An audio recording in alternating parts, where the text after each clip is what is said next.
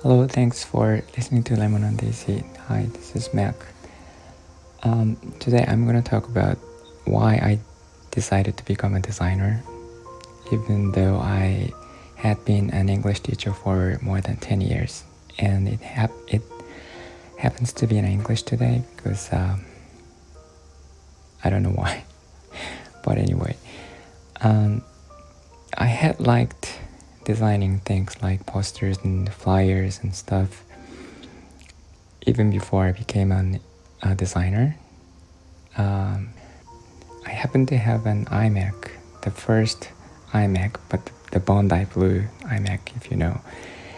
And uh, that's the only reason why the schoolmaster told me to make a poster and flyers and I did it and I liked it very much. And uh, one day he uh, asked me to create a website instead of the posters and flyers I used to make. And um, I first told him that I could not do it because the website is very different from poster of course and you have to make the the programming the stuff that you have to do behind what you see on the screen of course. He just insisted i have to make it because i'm the only one who can make it. So i went to a bookstore and bought an html css books and i learned it myself and uh, somehow I created a website. Uh, I did use the web. Uh, I did use the Photoshop and Illustrator. So, um, but anyway, I managed to make one, and uh, I made it live. It was like a month after he told me to make a website, and somehow. Um, people came to me and said they liked the website very much. And uh, I was a little bit surprised because I got those good feedbacks by the people who I have never met. And I thought that it might be very exciting to think that uh, the thing that I make can make uh, people around the world happy. And uh, come to think of it, design is a kind of communication. Um, through the design I make, I can communicate with other people, even though I have never met them. That's a very, very exciting thing because uh, I had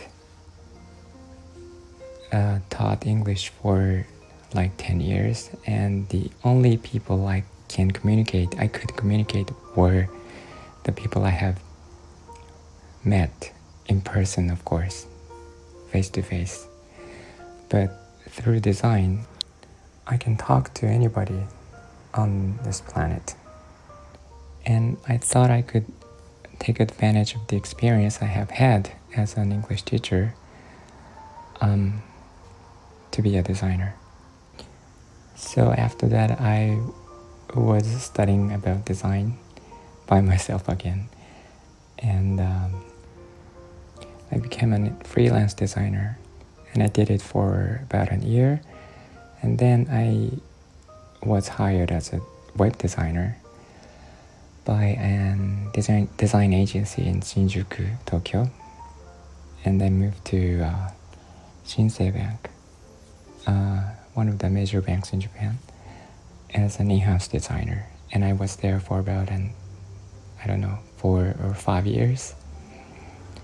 Then I quit the company and became a um, freelance designer again and did it for about five years. And then I made my own company.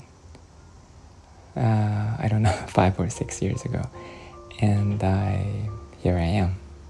So that's why, that's how I became a designer.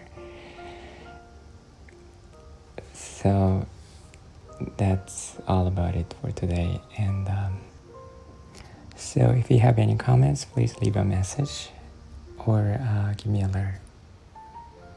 Thanks for listening, and um, I hope uh, you could understand my English. And uh, thanks anyway. So, see you later. Bye bye.